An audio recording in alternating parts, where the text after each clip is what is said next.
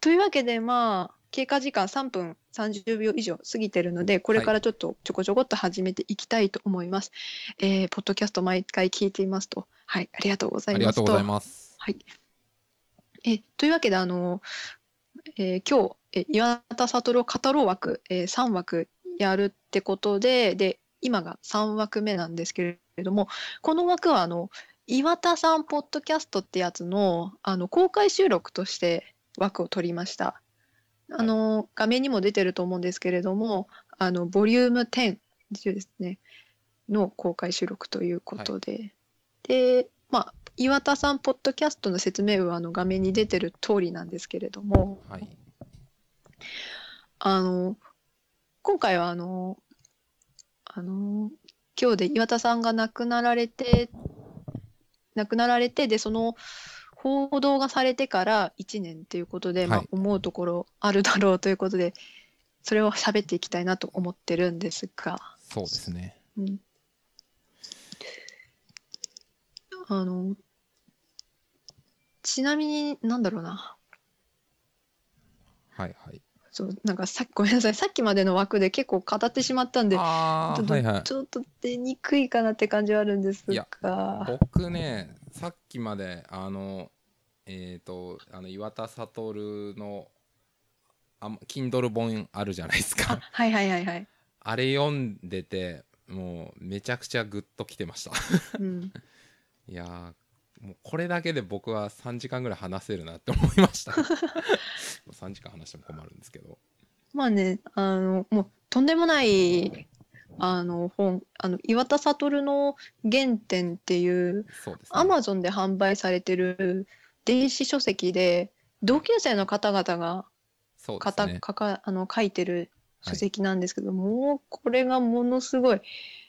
やばいですね。やばい、これは本当にやばいですね。ちょっとこの話もう濃厚すぎてなんかまた別で私撮りたいななんて思ってたんですけあそうどね、じゃあちょっとこれは別、別回に、うんはい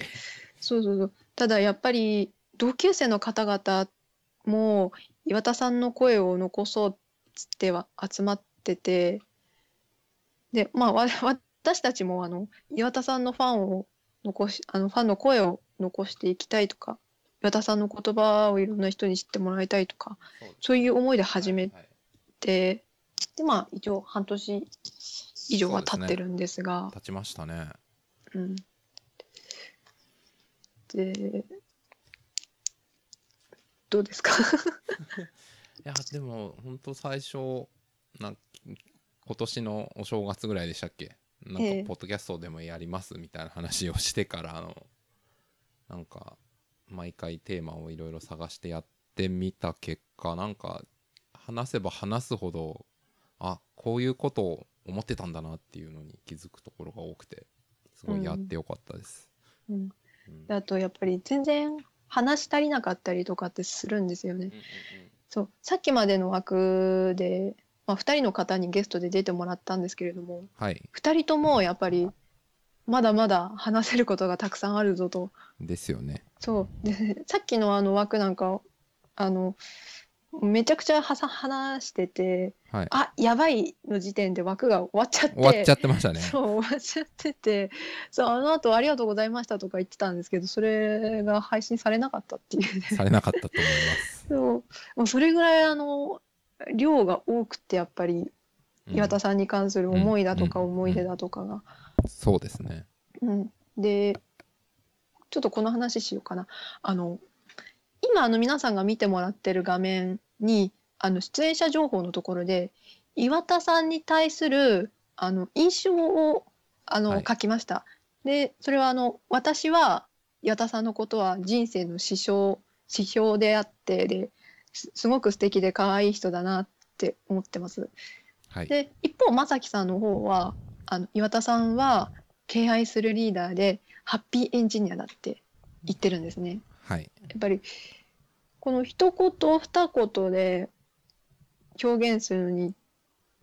岩田さんの印象をねうんやっぱりその人の目線っていうのがやっぱり現れるというか、そうですよねうん、考え方なりなんなり。でで私の方のちょっと説明したいあんですおけど願いしますええはいあの人生の指標っていうのはそのこれあのあの岩田さんポッドキャスト前ちょっと前の回ではいあの星空の下の仕事感かはいはいあのほぼ日のコンテンツを取り上げて話したことがあったんですけどやっはいぱり自分の仕事感であったりとかうんうん何をしようとか、うんそういう考えの一つ一つまでがやっぱり岩田さんにすごく自分は影響を受けてるんですよ。はいで私はそのポッドキャストであの岩田さんが生きてたことを自分が生きることで証明したいって言ったんですよね。言いましたねうん、でそれはあのまあ一応まあできているかなとは思うんですけどねあの普段のうん生活の中ではうね。んうんうんまああの中学生高校生っていうところで岩田さん知ってで岩田さんからいろんなことを学んだ身としてはそういうことをやっていきたいって思ってるんですよ。うんえーもう一つ 「素敵可愛い素敵かわいっいてあるんですけどもうこれはもう完全にあのもう私のあの好みと言いますかね、はいあの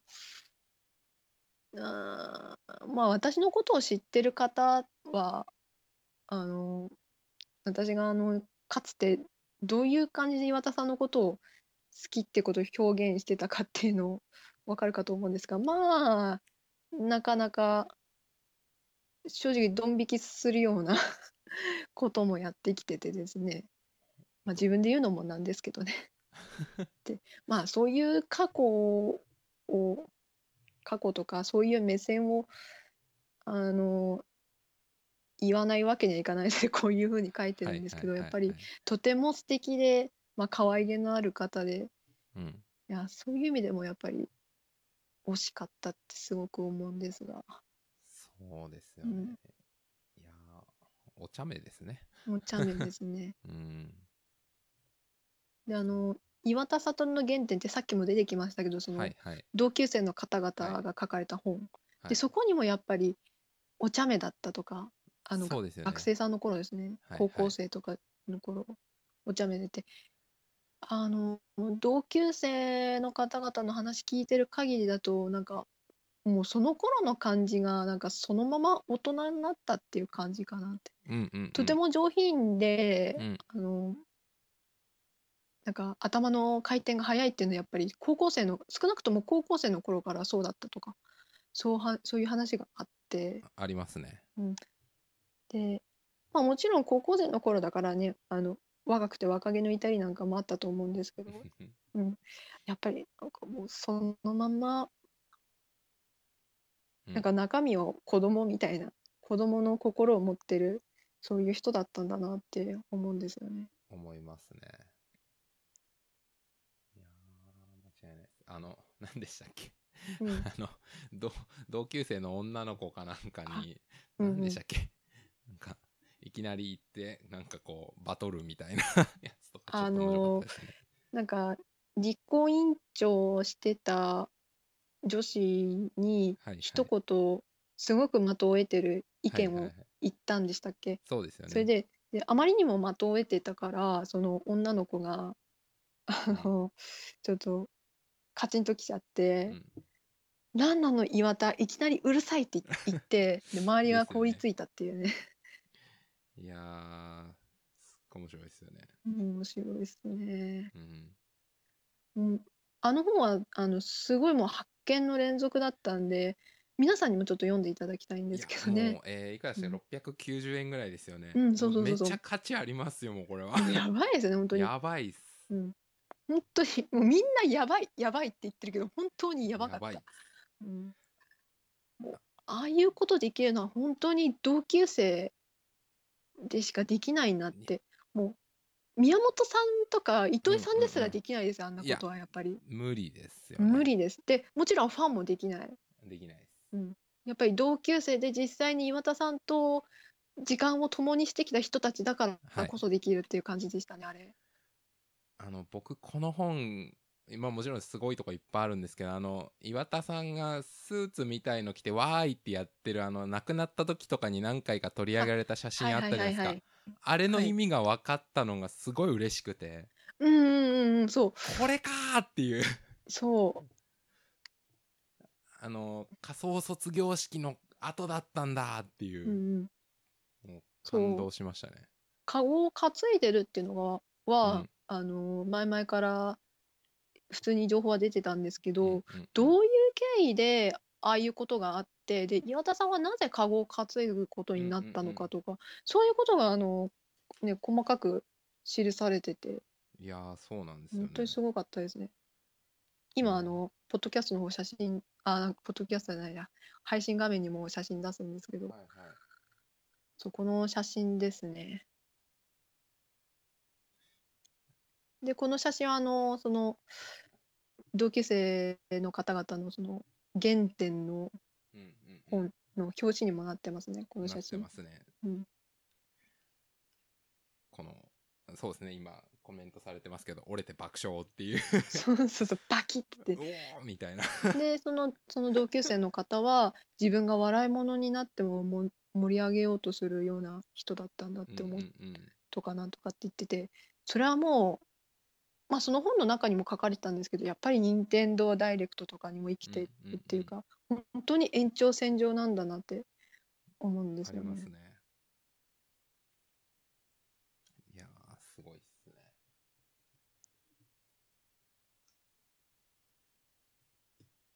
うまあん、本当この本は、もうこの本だけで話せるので、ちょっとまた次うん回にうん撮ってうおきん、ます。もったいないもったいない。 もったいないですね。 うん、ね本当に。ただ僕、一個だけこの本読んで、いい今言っときたいのは、僕、あれなんですよ。高校からバレーボール始めたんですよ。おで、ポジション、僕もセンターだったんですよ。はいはいはい。だから岩田さんがそのバレーボールやってましたみたいなエピソードは昔ポロッポロッとは見たんですけど、うんどういう感じだったのか全くわからないまま僕ずーっと岩田さんバレーボールどれぐらい好きだったのかなってわかんないままずーっと今まで来てたんですけど、この本読んであこういう考え方でチームスポーツとしてバレーボールやってたんだってしかも俺とポジション同じだったんだって思ってなんかすごい嬉しかったっすうね。んうんうんずっとベンチだったけどだけどそうなんかすごい楽しんでたとかねねいろいろありましいやーた。、本当いいなって思いま した。うはい。ん、じゃあ、ちょっとこれの話は、また、ねまた 後でま、ったていうはい、感じで。今後の放送で。はい。うんでじゃああのまさきさんの方のはい。岩田さんの印象をちょっと聞いてみないたいなと思うんですけど、はいまず敬愛するリーダーのあたりから。まあ、やっぱそうですよね。もう、岩田さんやっぱリーダーじゃないですか、もう、とにかく。うんいつでも。でもやっぱり、そのリーダーもいろんなタイプがあって、怖いリーダーとか、まあ、なんだろう。うーん、なん、なんもしないリーダーとか、まあいろいろいると思うんですけど、やっぱり岩田さんはこう、尊敬して愛されてるよなっていうのが僕の中では一番。うん、で前そのポッドキャストでも言いましたけどそのその人が何を一番大事にしてるかみたいなとこから聞いてくれるリーダーだから周りの人もすごい信じてこの人と一緒にやろうって思ってるリーダーっうんていう感じですね。うん、っていうところですか。うん、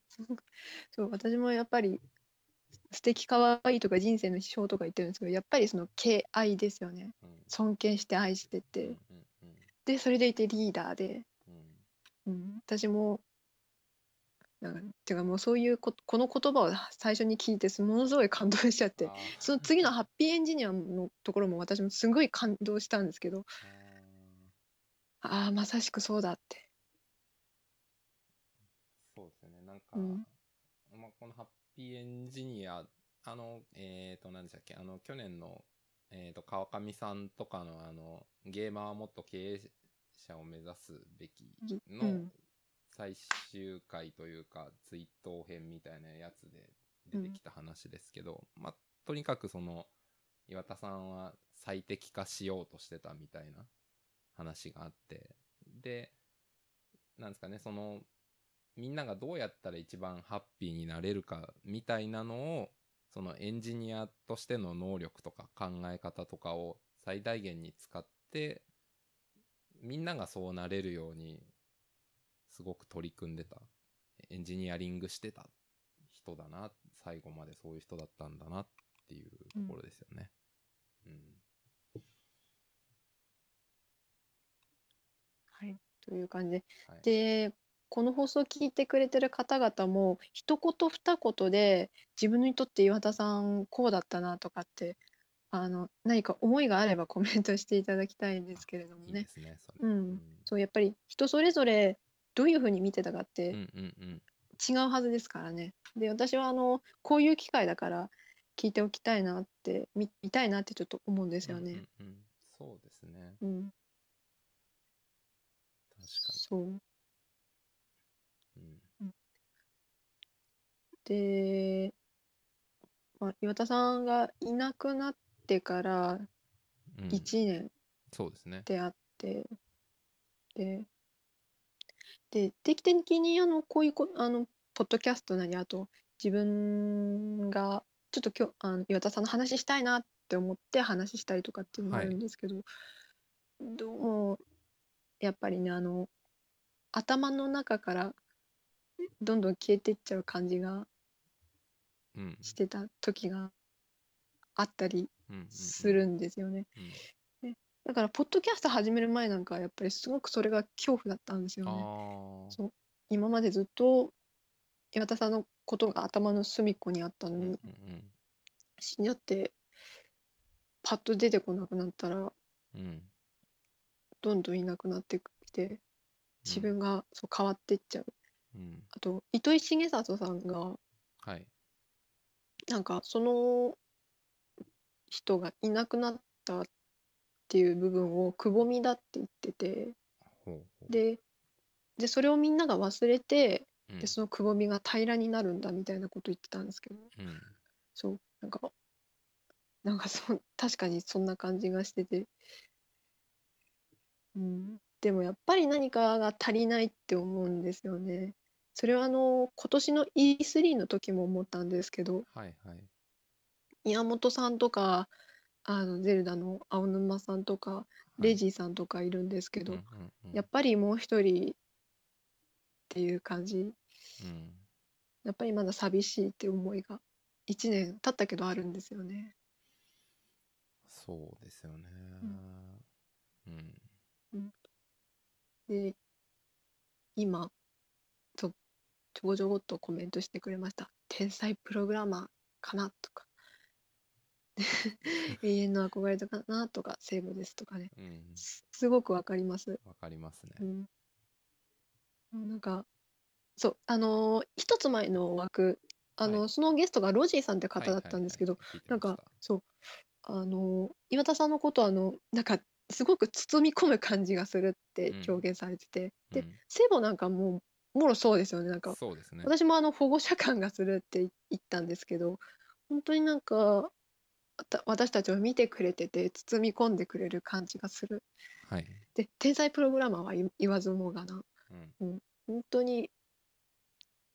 あーまあやっぱり亡くなってから天才プログラマーって言われるようになった感もあるんですけど、うんまあ、生きてる時はそうそう天才とかって言われないですけどねそうですよねそうですねいやでもやっぱり天才だったうんかなとそう永遠の憧れっていうのはすごくわかりますし、わかりますねうん、自分にとってはいつも当たり前にいるゲームのおじさんあこれもすごくいいですねそうこれもあの前の枠でちょっと前の前の前の枠かなリーブルさんの話だったかなはいそうはい当たり前だったっつって当たり前だったのにいなくなってやその大きさに気づくみたいなねそれはありますねうんそう私もすごく当たり前だったうんように感じてましたね。岩田さんがツイッター上に出てくるとかね。うんそう。そう何もかも分かっているような笑顔で見つめている感じがして聖母です。そう。い笑顔がすごく素敵でしたよね。岩田さん自身もあの任天堂にかかる全ての人を笑顔にするいではい、 CSR レポートで常々言ってましたけ言っどて、ましたねう。ん、笑顔って言葉を大切に言葉も笑顔っていうそれ自体も大切にされてましたね。うん。間違いななのいでまっすぐな幸せをもたらしてくれる人うんそれもすごくあります。そうやっぱり天才プログラマーっていう感じでなんか人と超越してるっていう部分をやっぱり追いかけようとしても追いつけない存在かなっていうのを分かりますね。本当に雲の上の存在でしたね私にとってみれば。本当に雲の上に行っちゃったんですけど、うまあそうですね。うんうんゲームだけでなく娯楽全体をプログラムした方それは分かりますね。ああ、それはすごいいいですね。もう特に DS とか Wii とかがもろそうですよね。うん。 DS は山内さんの意見がありましたけど、はいはい Wii はもう完全に岩田さんと宮本さんとあと、ハーをド面のあの、うんうんうん武田さんとってやっていて、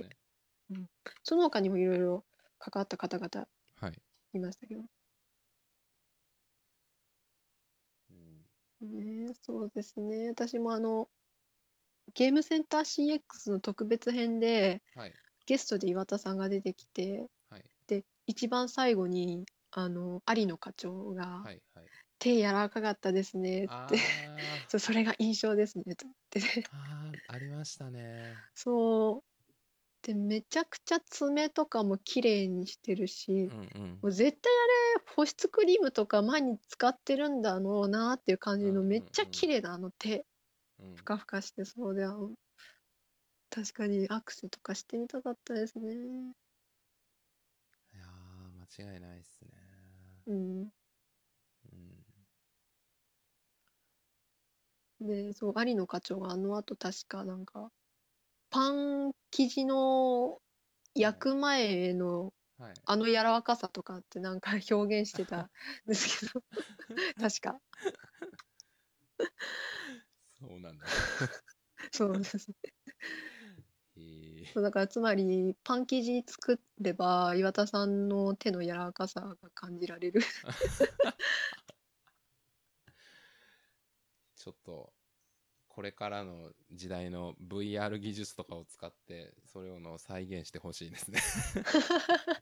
岩田さんを、 ね、ポリゴン岩田とかさあ、っポリゴンて岩田。あうん、ありましたけりどましたねそうあれもなんかもうやっぱりなくなってなくなっちゃった後だから難しいとは思うんですけどうん何か何かあそこの技術がなんか露骨に役に立ってるうん場面が出てくるとかうんそういうのがあればいいなとかって、まあ、実際に岩田さんが出て岩田さんポリゴン岩田が出てくるんでもう全然いいんですけどね。うんうんうんうんううんんそうですね。いやー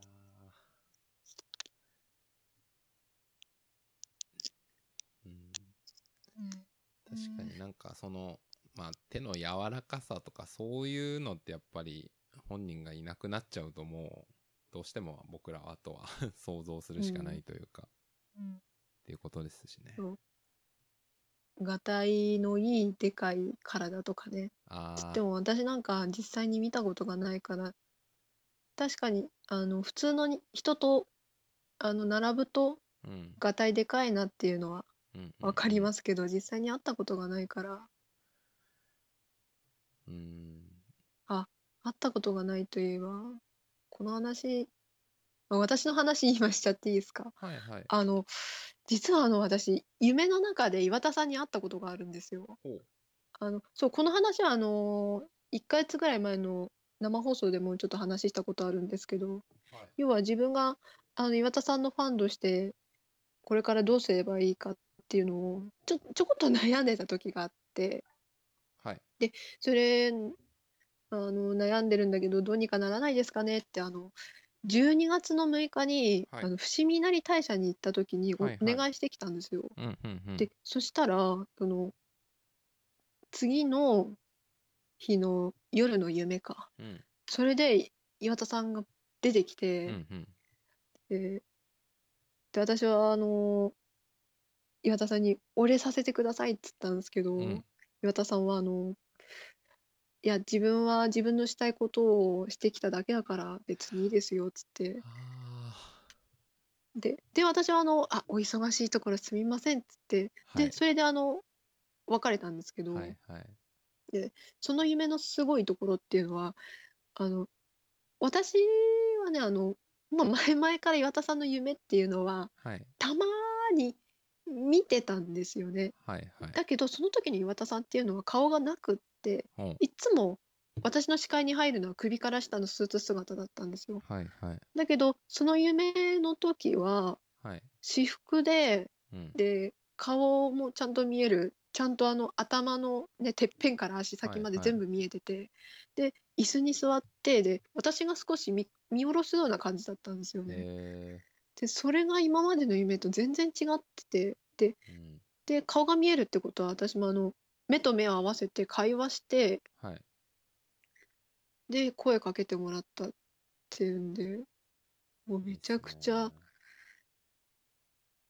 すごい生な生々 しいつかリアリティのある夢だったんですけどなんか京都っていう土地柄もあったかもしれないですけどねうん、そう。で、その、ふそう、伏見稲荷大社って、あの、そのスターフォックスの、フォックスの、ですよねうん元ネタだからっていう感じのあの時間が迫ってきてですしよねまいました。迫ってますよね申し訳ないです。というわけで、今回終わりにしたいと思います。終あわりにしますりがとうございましありがとうたございましたはい。